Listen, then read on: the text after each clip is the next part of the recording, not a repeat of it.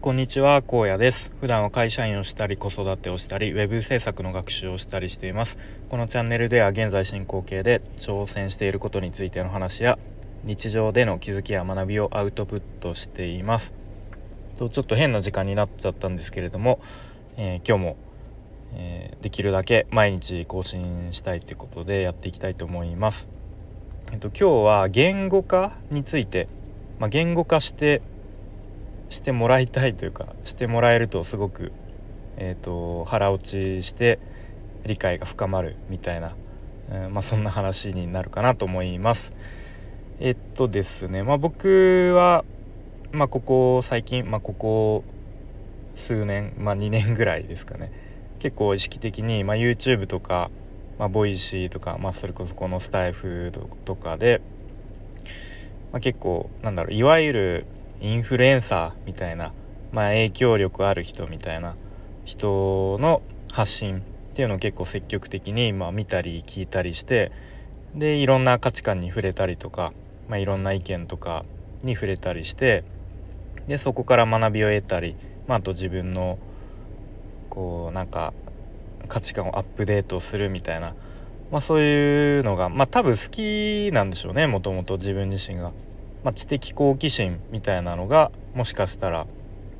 うん、比較的高い多いのかもしれないですね。うん、でまあなんでそそういうのが好きなのかなと考えた時にまあいろいろあると思うんですけど一つあるのはなんかなんとなく普段ぼんやりとこう考えていたこととかなんとなくこうぼんやりモヤモヤしたいしていたことの、まあ、解決法みたいのをなんかパシッと言語化してくれた時っていうのがなんかああなるほどみたいな。あそういうことなのかっていうふうに自分自身で腹落ちしてで、まあ、そういうふうに言語化してもらえると結構普段の生活でもなんか自分の中でこう自分なりに取り入れ取り入れてそれを行動に移したりとか、まあ、あとは自分なりにちょっとこううん、アレンジしてというかそういう感じでうん、まあ、少しでもなんか自分で使えるようになれるのかなっていうふうに思いますね。うん、でまあなんかすごく抽象的な話になっちゃったんですけれども例えば具体的にどういうことかなと考えた時に、まあ、僕 YouTube で、まあ、YouTuber で好きな人の一人としてまこなり社長っていう方がいて、まあ、結構初期の頃初期というかうーんまあ2000まあなんか 2, 2年前ぐらいから結構ずっと見てるんですけれども割と最近はエンタメ寄りになってる気もするんですけど初期の頃は結構思考法とかこうなんか仕事に役立つ、うんまあ、それこそ仕事法とかマインドセットみたいなそういうものを発信されていてすごくあの自分の中でも共感する部分が多くてで結構何度かそのマッコーナリー社長が発信していることとしてなんか執着しない相手に執着しないっていうことが、まあ、結構うんまあ僕的にも共感というか納得するなっていうふうに思っています。でこれはどういうことかっていうと例えば相手のことを好きもしくは嫌いとか、まあ、あとは正しいとか間違ってるとかそういうのをこう判断しないと言い換えることができますね。うん、結構なんだろう日々過ごしていると例えば、うん、わ分かりやすいのは会社で例えば同僚とか上司が正しいとか間違ってるとか、うん、好き嫌い みたいについついね自分の中で判断しそうになるところを、まあ、判断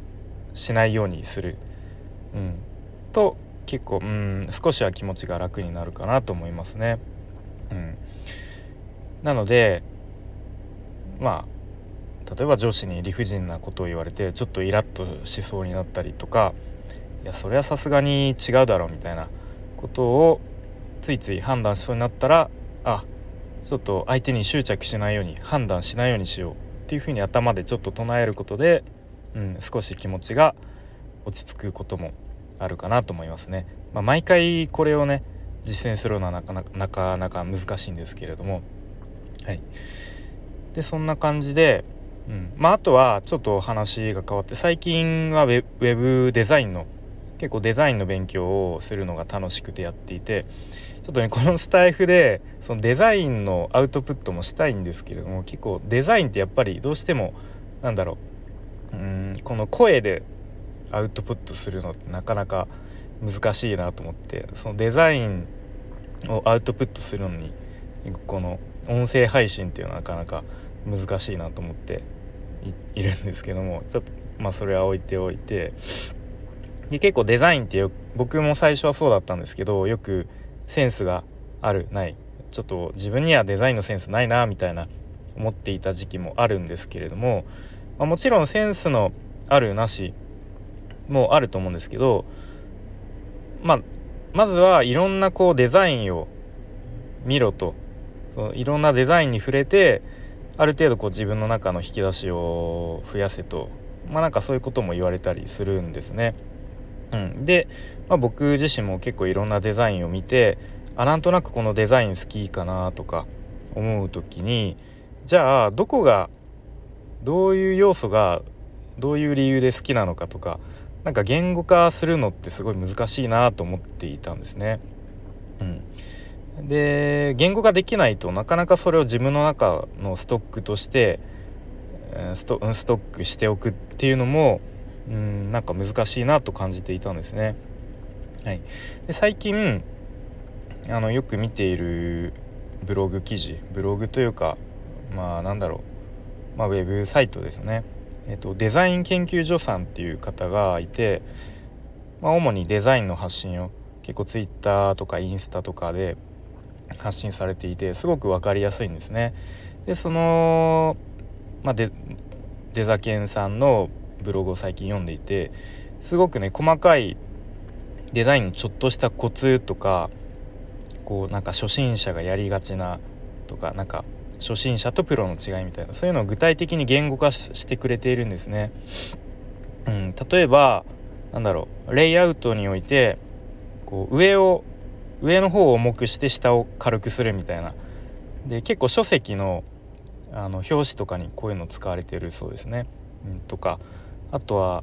縦の文字と横の文字をこうミックスさせるとか。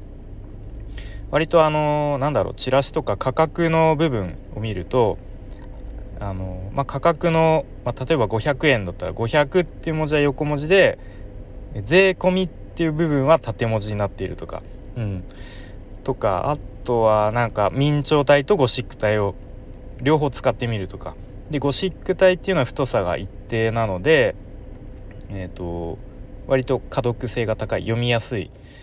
一方でゴシック体っていうのはこうフォントサイズをちっちゃくするとこうギュッと詰まった感じになってしまうので割とタイトルとか大きめの文字にゴシック体が使われることが多いですよとか、うん。まあ、あとは左揃えで文章を配置するとあの余白が作ることができるので結構ね余白ってデザインにおいて大事なんですよね。で余白っていうのはこう偶然できるものじゃなくてこう意図的に作り出すものですよとかまあなんかそんな感じでもうあのきりあ例を挙げたらきりがないんですけれども、うん、なんかそういうふうに言語化してもらえるとあなるほどみたいなそういうことかっていうふうに自分の中でこう納得できるというか理解できるので、まあ、自分が今度ね実際にデザインする時とかもこうそういうのがこう引き出しの中からうまくなんか取り出せるんじゃないかなっていうふうに思いますね。はいなので、まあ、ちょっと今日のお話をまとめるとなんだろうあのうまくその自分がこうちょっとぼんやり思っていったこととかなんかモヤモヤっとしていったこととか、まあ、そういうのをパシッと言語化してもらえるとすごくあの腹落ちしてで自分のものとしてなんか使えるように、えー、なるなるんじゃないかなっていうふうに思いますね。でなんか人にこう説明する時、うん、にもうまく言語化して伝えら 伝えられるようになりたいなっていうふうに思いますね。で多分そううまく言語化して説明できるようになるとこう人にもなんだろうな、うん、理解してもらいやすいだろうし、うんまあ、信頼にもつながるかもしれないですね。はい、ということで今日はですね言語化について、えー、いろいろ思っていることを話してきました。はい、それでは今日も聞いてくれてありがとうございます。じゃあまたねバイバーイ。